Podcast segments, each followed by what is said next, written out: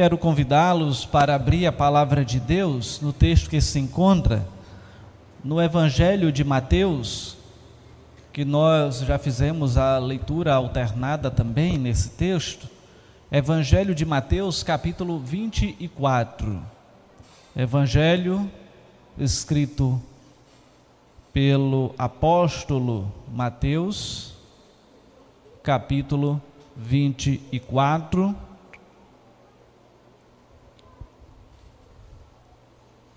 Onde leremos parte daquele texto que já foi lido.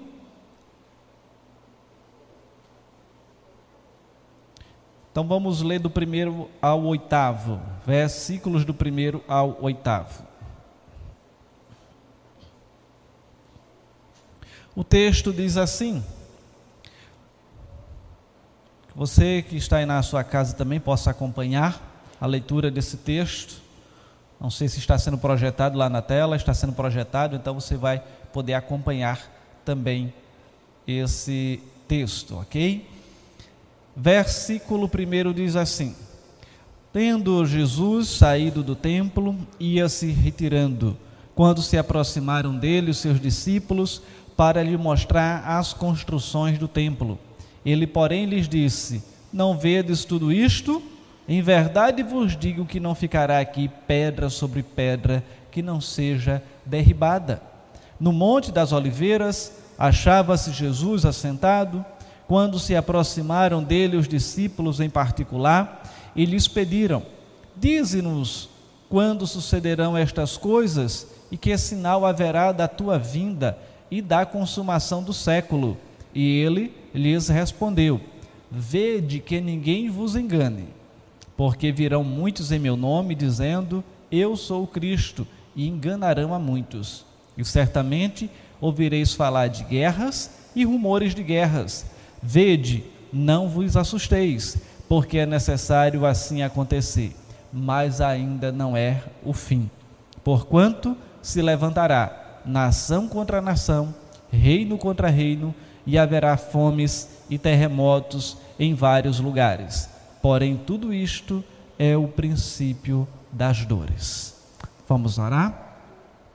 Pai eterno, obrigado pela tua palavra e agora, mediante tua graça e misericórdia, o teu Santo Espírito traga o entendimento, a iluminação a cada um de nós que aqui estamos, assim como a aplicação desse texto no coração de cada um de nós. Assim pedimos no nome de Jesus. Amém. Irmãos, o texto que fundamenta este sermão, já fazem hoje 15 dias que começamos é, a trabalhar esse texto. Então, vimos alguns pontos, lembrando que ele não foi, o sermão não está sendo exposto na ordem que o texto apresenta, porém na ordem é, de alguns blocos de sinais.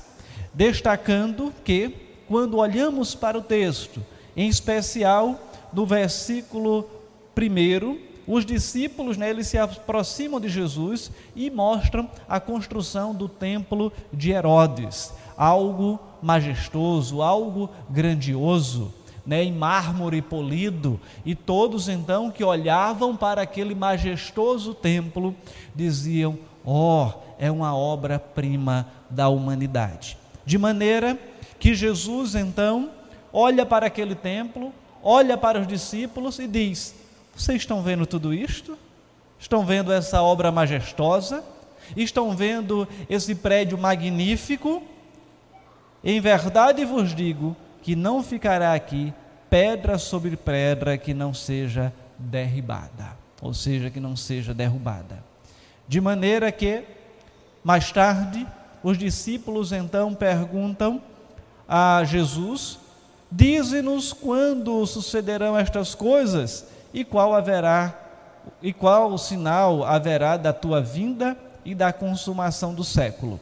E aí ele começa essa narrativa explicando para os discípulos de como se daria a sua segunda vinda. De maneira, irmãos, que hoje fazem 15 dias nós estudamos que um dos sinais é que o evangelho ele será pregado a todo mundo. Isso está lá no último versículo, no versículo 14, quando diz: Será pregado este evangelho do reino por todo mundo para testemunho a todas as nações, e então virá o fim. Na oportunidade eu destaquei que é para testemunho, não necessariamente para conversão das nações. Aqueles que são escolhidos do Senhor serão convertidos de todas as nações, mas a proclamação do Evangelho é para testemunho, para que tenham conhecimento do que Cristo fez lá na cruz do Calvário, do plano salvífico. salvífico. E nós vimos também que um dos sinais são os sinais que indicam a oposição a Deus, ou seja, tratando do anticristo, tratando da rebelião deste mundo, quando a gente vai pregar o evangelho e as pessoas elas têm uma certa repulsa e tantas outras situações, a própria perseguição, quando a gente aponta, aponta para a igreja perseguida nos dias atuais, ou na época dos apóstolos. Então, tudo isso são sinais que nós vimos de oposição a Deus, ao plano de Deus. E hoje em terceiro e em último lugar, nós estudaremos sobre os sinais que indicam o juízo divino. Os sinais que indicam o juízo divino. E eles estão nesses versículos que nós tratamos, né, em alguns deles, quando a partir do versículo 6 ele diz: E certamente ouvireis falar de guerras e rumores de guerras. O que é que nós encontramos aqui, irmãos? Jesus dizendo que um dos sinais da sua segunda vinda seriam as guerras. A destruição de Jerusalém, ela foi o começo do fim. Aquilo que Jesus tinha dito que não ficaria daquele templo pedra sobre pedra, isso aconteceu. E o Império Romano invadiu Jerusalém e ali destruiu aquele majestoso templo e também profanou o santuário, ou seja, o Santo dos Santos. E nós olhamos então para a destruição de Jerusalém, onde ela foi o começo do fim, uma espécie de antecipação de tudo que acontecerá quando Cristo vier no último dia. A derrubada de Jerusalém foi um fim mas não o fim, porque o fim ainda virá. Então, na verdade, foi uma amostra, uma, uma, uma simples expressão daquilo que acontecerá numa magnitude é, bem mais intensa quando Jesus retornar na sua segunda vinda. Ao longo da história, tem ocorrido muitas batalhas, muitas guerras. Alguns estudiosos calcularam que para 13 anos de guerra há um ano de paz no mundo como um todo. Desde 1945, após a Segunda Guerra Mundial, o número de conflitos ele tem aumentado a cada dia, aumentado assombrosamente.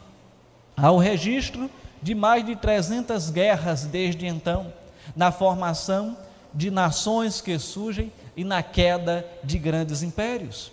E, a, apesar dos milhares de tratados de paz que existem, os últimos 100 anos foram então denominados como o século da guerra.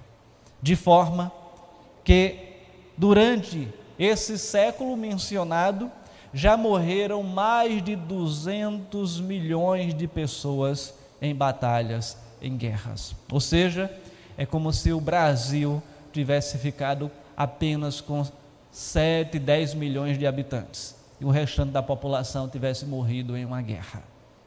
Então, é, nesses últimos 100 anos, é essa a realidade atual. E há algumas pesquisas também que fazem uma relação de que 50% dos cientistas que existem hoje no mundo, eles estão pesquisando a respeito de armas de destruição. 50% pesquisando a respeito de arma de destruição. Quase 40% dos recursos das nações são colocados à disposição para pesquisas e fabricação de armas.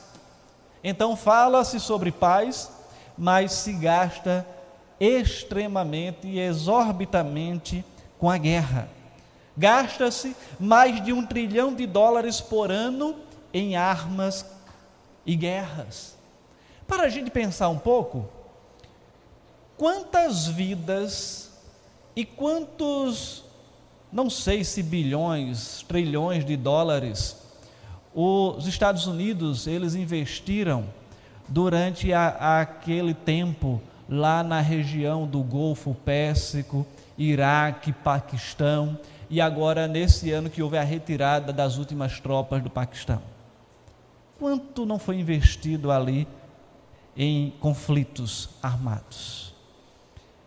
De maneira que, quando a gente olha para essa soma que ela é investida em armamento, a gente olha que tudo isso, se houvesse paz, se o coração do homem fosse um coração harmonioso, um coração que não vivesse em conflito, que não vivesse em guerra, seria dinheiro suficiente para resolver o problema da fome, do saneamento básico, da saúde pública, da moradia de todo mundo e ainda sobraria dinheiro.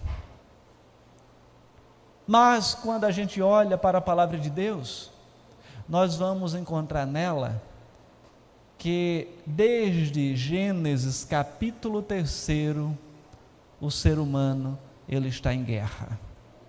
Ele está em conflito. E o primeiro conflito é com o próprio Deus. Quando ele desobedece, ele agora ele está distante de Deus, ele está em desobediência, ele não tem mais a paz que antes tinha e agora está em conflito com o próprio Deus. E a partir daí, nós vamos encontrar o episódio também de Caim e Abel, o primeiro homicídio. Vamos encontrar tantos outros relatos na palavra de Deus, falando de conflitos, até chegar à presente época, quando a gente olha para esta realidade bélica e encontramos tanto recurso investido em armamento. Alguém já disse né, que para existir a paz é necessário que haja guerra. E qual é a lógica desta frase? É que um país como, por exemplo, a Coreia do Norte, ele não ataca os Estados Unidos porque sabe que é o país mais armado do mundo. Então os países se armam para não sofrer ataque. Então é essa perspectiva que se coloca. Mas irmãos, quando a gente olha dessa questão ainda de conflitos de guerra, quantas vezes nós mesmos não estamos em conflito conosco, com o nosso eu, com a nossa carne, quando a nossa carne, ela quer fazer alguma coisa, mas o Espírito Santo diz: não faça, porque isso Deus não permite na Sua palavra. Quantas vezes estamos em conflito com o nosso cônjuge, estamos em conflito com um irmão sanguíneo, quantas vezes estamos em conflito por uma razão ou outra com um familiar, quantas vezes, por uma razão ou outra, estamos em conflito com um irmão da igreja também estamos em conflito nas mais diversas situações. Mas tudo isso, irmãos, ela tem uma origem no pecado. O orgulho, que é algo maléfico, que ocupa muitas vezes um espaço no nosso coração que não deveria ocupar, ele traz esses conflitos pessoais, interpessoais. E avança para é, uma amplitude inimaginável que chega então ao conflito bélico entre nações.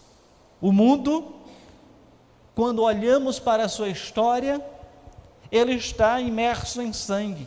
Houve mais tempo de guerra do que de paz.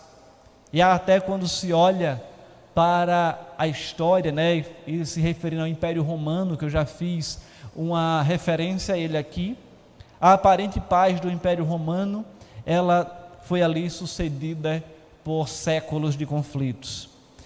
A, se olhar para a história também, vai olhar que a própria Europa, ela foi um palco pintado de sangue por guerras terríveis, e o século XX, ele foi denominado como o século da guerra. Então, isso tudo aponta para um dos sinais que Jesus Cristo falou: guerras. Então, há conflitos? Há, mas eles têm se intensificado a cada dia. Guerras e mais guerras. Hoje, falamos em armas atômicas, armas nucleares, químicas e armas biológicas. O mundo continua em pé de guerra. Temos vistos irmãos lutando contra irmãos, tribo contra tribo, pai contra filho, filho contra pai. Então, essa é uma realidade presente. Quando se trata ainda de nações, quantas vezes nós estamos acompanhando os noticiários e fala de conflitos no Paquistão, conflitos na Ucrânia, batalhas entre guerras tribais na África, é, guerras religiosas na Europa, islamismo perseguindo o cristianismo.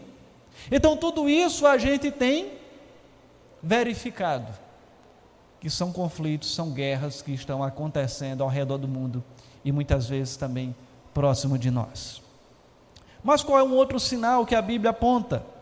Ela fala dos terremotos. E certamente ouvireis falar de guerras, rumores de guerras, vede, não, não, vos assusteis, porque ainda não é o fim. Porquanto se levantará nação contra nação, reino contra reino, e haverá fomes e terremotos em vários lugares. Fome a gente trata daqui a pouco. Primeiro, terremotos. Quando se olha para a história também, quando se há os registros de grandes tremores, é necessário entender que no ano 46 depois de Cristo, as cidades de Laodiceia, Hierápolis e Colossos, ali na Ásia Menor, elas foram ali a, a, abaixo por um grande terremoto. Em 79 depois de Cristo, Pompeia, hoje na Itália, foi destruída e ao longo dos séculos também por um grande terremoto.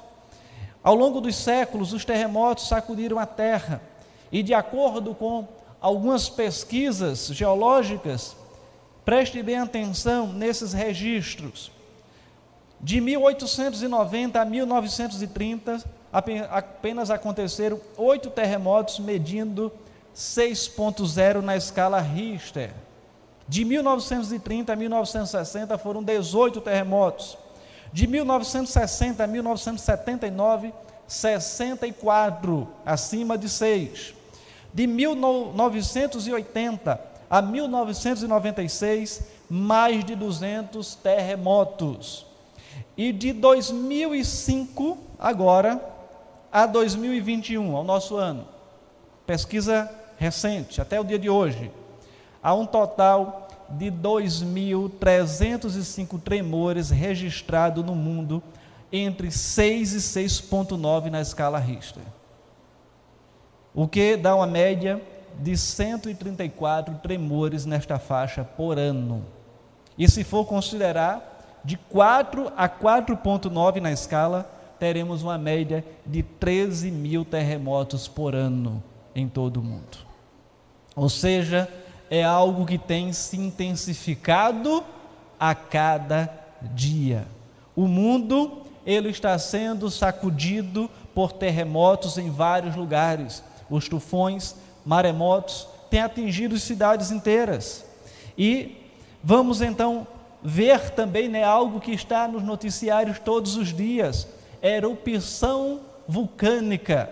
Quando olhamos para o ano 79 da era cristã, lá no século I, a cidade de Pompeia, na Itália, ela ficou sobre cinzas de um vulcão chamado Vesúvio onde se estima que matou uma população de duas mil pessoas em 17 minutos. E de lá para cá, o mundo também tem vivido essa, essa maré de terremotos, maremotos, tufões, furacões, tempestades. E nós vamos. É, quem não lembra daquele terremoto né, que sacudiu, é, que provocou um tsunami lá na Ásia Menor? Se eu não me engano, foi 2004, Natal de 2004, onde ali muitas pessoas morreram. E de lá para cá, outras mini tsunamis. Japão também, que Fukushima, onde atingiu aquela usina nuclear. Então, tudo isso, irmãos, a gente tem visto acontecer com maior intensidade. Sempre aconteceu? Sim, aconteceu, mas temos visto acontecer com maior intensidade. Só neste ano temos a notícia, né, agora, bem próximo, nesses últimos meses, a notícia de vários vulcões voltando à atividade, como o Cumbre Vierge em La Palma, né, o que está mais nas notícias, vulcão de fogo na Guatemala e o vulcão Kilauea nas Ilhas Havaianas. Então tudo isso tem se intensificado. E assim, vamos perceber que apenas no século XX houve mais terremotos, conforme já exposto, do que o restante da história. A natureza, ela está gemendo e ansiando pelo dia da restauração. O aquecimento do planeta está levando os polos a um derretimento que pode provocar grandes inundações. Há estudos recentes né, que apresentam a projeção de inundações nas regiões costeiras em caso de aquecimento do mar a um grau e meio ou três graus. Se chegar a 3 graus, tchau São Martim, aqui já fica embaixo d'água. E uma boa parte de Recife. Na verdade, pela projeção, só fica ali a partir da Várzea, nessa região aqui, uma partezinha ali de Jardim São Paulo e essas outras áreas mais altas. O restante fica submerso. Então, irmãos, não estou dizendo para assustar ninguém, não, tá? Mas a realidade dos historiadores, dos pesquisadores, melhor dizendo certo? Se houver um acréscimo na temperatura dos oceanos de 3 graus. Se tiver um e meio, só vai até o rio mar, tá certo? E provavelmente até onde eu moro ali, porque ali já o rio transborda ali e já pega uma parte também de inundação. E assim, irmãos, quando olhamos para essa realidade, é necessário olhar o que Apocalipse, capítulo 6, versículos do 12 ao 17 diz: ele anuncia que as colunas da terra, do universo, serão abaladas. O universo entra em colapso e tudo que é edificado, ele terá sua estrutura afetada. Não há, não haverá amparo nem esconderijo para o homem em lugar algum do universo. O homem desesperado, ele vai buscar fugir de Deus esconder-se-á em cavernas, vai procurar a própria morte, mas nada nem ninguém pode oferecer socorro para este homem. Ele terá de enfrentar a ira de Deus. Veja, vamos abrir lá, irmãos, Apocalipse, está aí bem pertinho, lá no último livro da Bíblia, capítulo 6, versículos do 12 ao 17. Quando trata do sexto selo, o texto diz assim: acompanha aí comigo também, você de casa, já vai ser projetado. Vi quando o cordeiro abriu o sexto selo e sobreveio o grande terremoto. O sol se tornou negro como saco de crina, a lua toda como sangue. As estrelas do céu caíram pela terra como a figueira, quando abalada por vento forte, deixa cair os seus figos verdes. E o céu recolheu-se como um pergaminho quando se enrola. Então todos os montes e ilhas foram movidos do seu lugar. Os reis da terra, os grandes, os comandantes, os ricos, os poderosos e todos escravos e todo livre se esconderam nas cavernas e nos penhascos dos montes. E disseram aos montes e aos rochedos: cai sobre nós, esconde-nos da face daquele que se assenta no trono e da ira do cordeiro, porque chegou o grande dia da ira deles, e quem é que pode suster-se? Essa é a realidade e estamos caminhando para este apoteoso dia. O dia que todos aqueles que creem em Cristo como seu Senhor e Salvador aguardam. O dia da vinda do nosso Senhor. Enquanto que aqueles que não creem será um dia terrível. Mas aqueles que creem será um dia glorioso. E nós precisamos entender que quando esse dia chegar, tudo que há de conflito aqui fica para trás. Toda guerra, todo desejo de exaltação, todo orgulho, tudo aquilo que muitas vezes nós lutamos, a gente vê que não vale a pena. E entrando nessa seara, quantas vezes, irmãos, a gente guerreia, a gente luta por determinadas coisas e a gente vê que não vale a pena. A gente sabe como é que a gente vê que não vale a pena? Às vezes a gente gastou tempo com bobagem quando a gente está doente ou na hora da morte. A cantora estava feliz da vida na última sexta-feira, ia fazer os seus shows no final de semana, mas de repente o avião caiu e tudo que ela tinha planejado. E tudo que ela tinha pensado, programado. Estou falando dela porque aqui está mais em evidência, mas os demais também que estavam ali com elas. O copiloto tinha pregado no domingo anterior lá na igreja dele, né, falando, não me lembro, recordo bem aqui o que ele falou, mas era algo que como se fosse quase até que uma, preparando para essa realidade. E quando a gente passa por determinada situação, às vezes coisas do nosso coração, o orgulho, certas coisas, a gente vê que não era nada. Não era nada. Quando a gente às vezes está no hospital e vê uma pessoa que estava ali ao seu lado e daqui a pouco ela está morta ou um, um familiar nosso, às vezes estava ali conosco e de repente faleceu.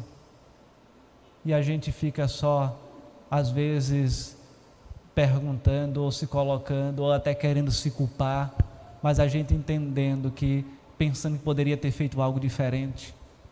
Mas é necessário entender, primeiro, dessa perspectiva, de que o que poderia ser feito já foi. Agora a gente não precisa mais é, se culpar por isso.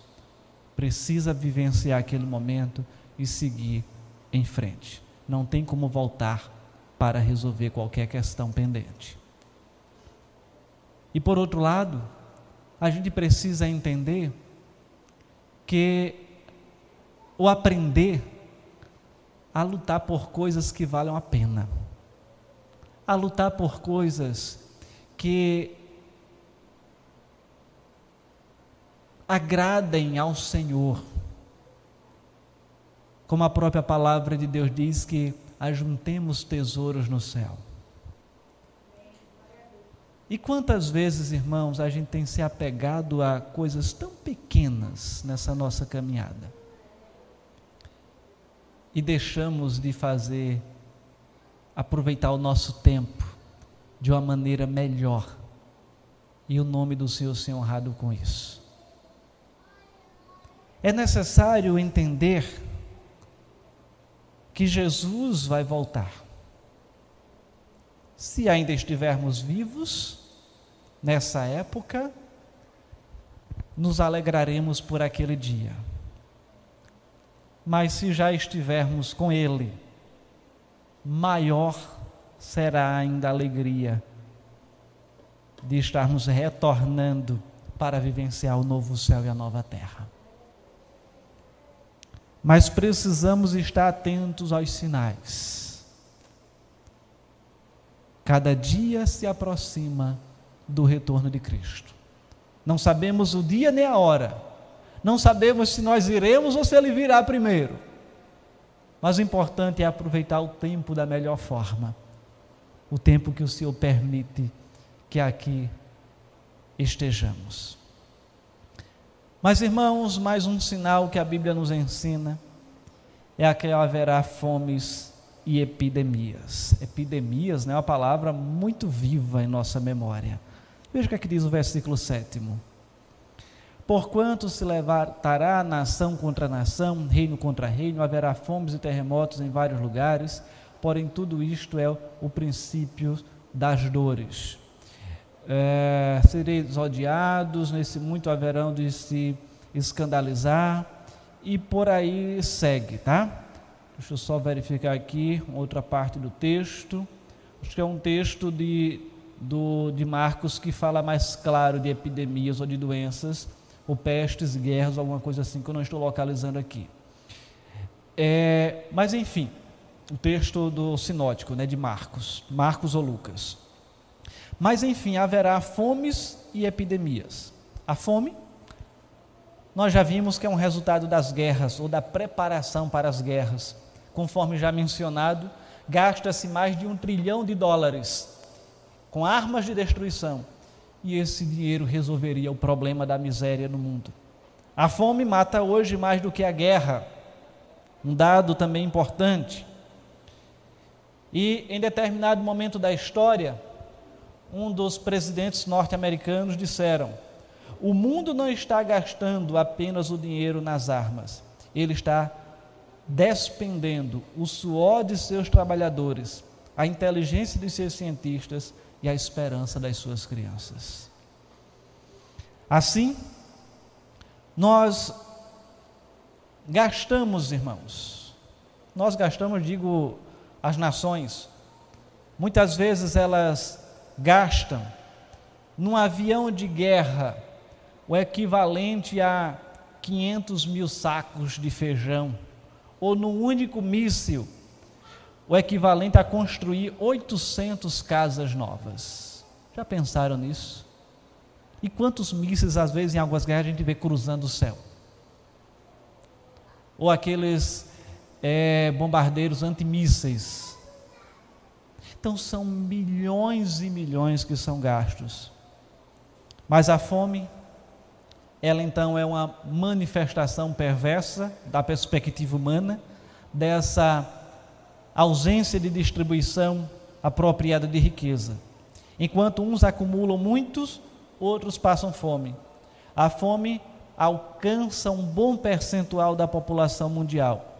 Crianças e velhos muitas vezes disputam comida com cães em restos apodrecidos de feiras e em lixeiras de restaurantes. Quantas vezes a gente já não viu alguém catando comida no lixo. Mas isso, irmãos, também é um sinal da segunda vinda de Cristo. Haverá fomes. As epidemias, essa é uma questão bem perto de nós. Talvez nenhuma outra geração anterior da nossa viveu uma epidemia de abrangência tão universal quanto esta da Covid-19 onde pessoas em todo o mundo foram contaminadas em questão de meses, poucos meses.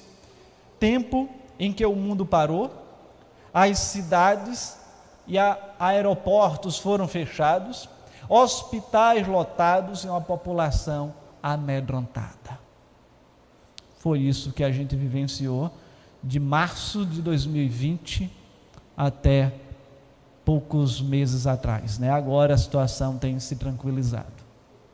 Mas, devido a essa circulação que há no mundo, pessoas transitando de um lado para o outro, mediante essa aldeia global, podemos dizer assim, o vírus também se disseminou numa intensidade como nunca antes visto. E nós somos levados, irmãos, a olhar não como uma mera pandemia, ou não como uma terrível pandemia, mas como mais um dos sinais da volta de Jesus Cristo. E nos levar ao preparo para esse momento. Porque cada dia que passa, estamos nos aproximando do retorno de Cristo. Cada dia que se passa, os conflitos religiosos e ideológicos se intensificam. Cada dia que passa, nós temos que levar, levantar a bandeira do cristianismo, de um cristianismo autêntico, dizendo: Eu estou servindo a Cristo. E cada vez que a gente se levanta esta bandeira e diz que somos cristãos, eu sou cristão, e eu defendo aquilo que a Bíblia diz que é a verdade, esteja preparado para ser contestado. Ah, a Bíblia diz que isso é pecado. Não, você está sendo retrógrado. A Bíblia precisa ser atualizada. É o que a gente ouve. Mas precisamos entender que tudo isso faz parte da preparação para o retorno do Senhor Jesus Cristo. E eu e você precisamos estar preparados para este encontro. Assim, irmãos, para concluir, o reverendo Hernandes Dias Lopes, citando o príncipe dos pregadores, Charles Spurgeon, ele diz que certa feita ele disse, fez uma pergunta perturbadora e disse: Se fomes, pestes e terremotos são apenas o princípio das dores, o que podemos esperar ser o fim? Se apenas, se fome, pestes e terremotos são apenas o princípio das dores, o que podemos esperar ser o fim? E essa pergunta deve tanto alertar os discípulos de Cristo sobre o que eles precisam esperar, quanto a nos levar ao desapego do mundo, no qual todas essas tristezas e outras ainda maiores serão experimentadas. Somos desafiados a refletir sobre isso. Como eu e você estamos hoje vivenciando essa verdade?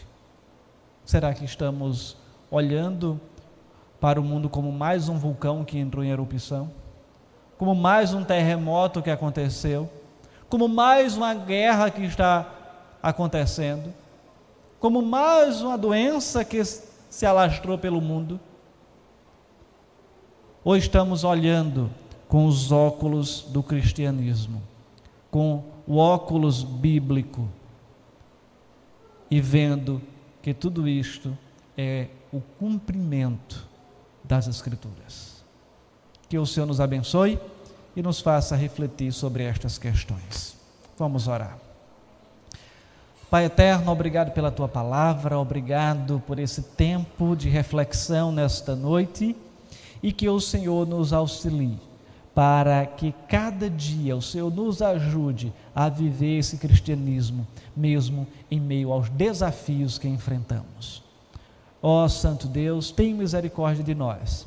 Dá-nos a consciência, a cosmovisão, ó Pai, de entendermos a tua palavra e vivermos a partir dessa perspectiva, crendo que o Senhor irá voltar e cada dia está se aproximando do retorno do teu filho. Então, dá-nos essa consciência, dá-nos esse apego à tua palavra e dá-nos a condição, ó Pai, de vivermos o que ela nos ensina, mesmo diante das perseguições e adversidades que porventura enfrentarmos. No nome de Jesus. Amém. Irmãos, que o Senhor nos abençoe e agora iremos participar da Santa Ceia do Senhor, onde o reverendo Gilberto irá nos conduzir na ministração da mesma.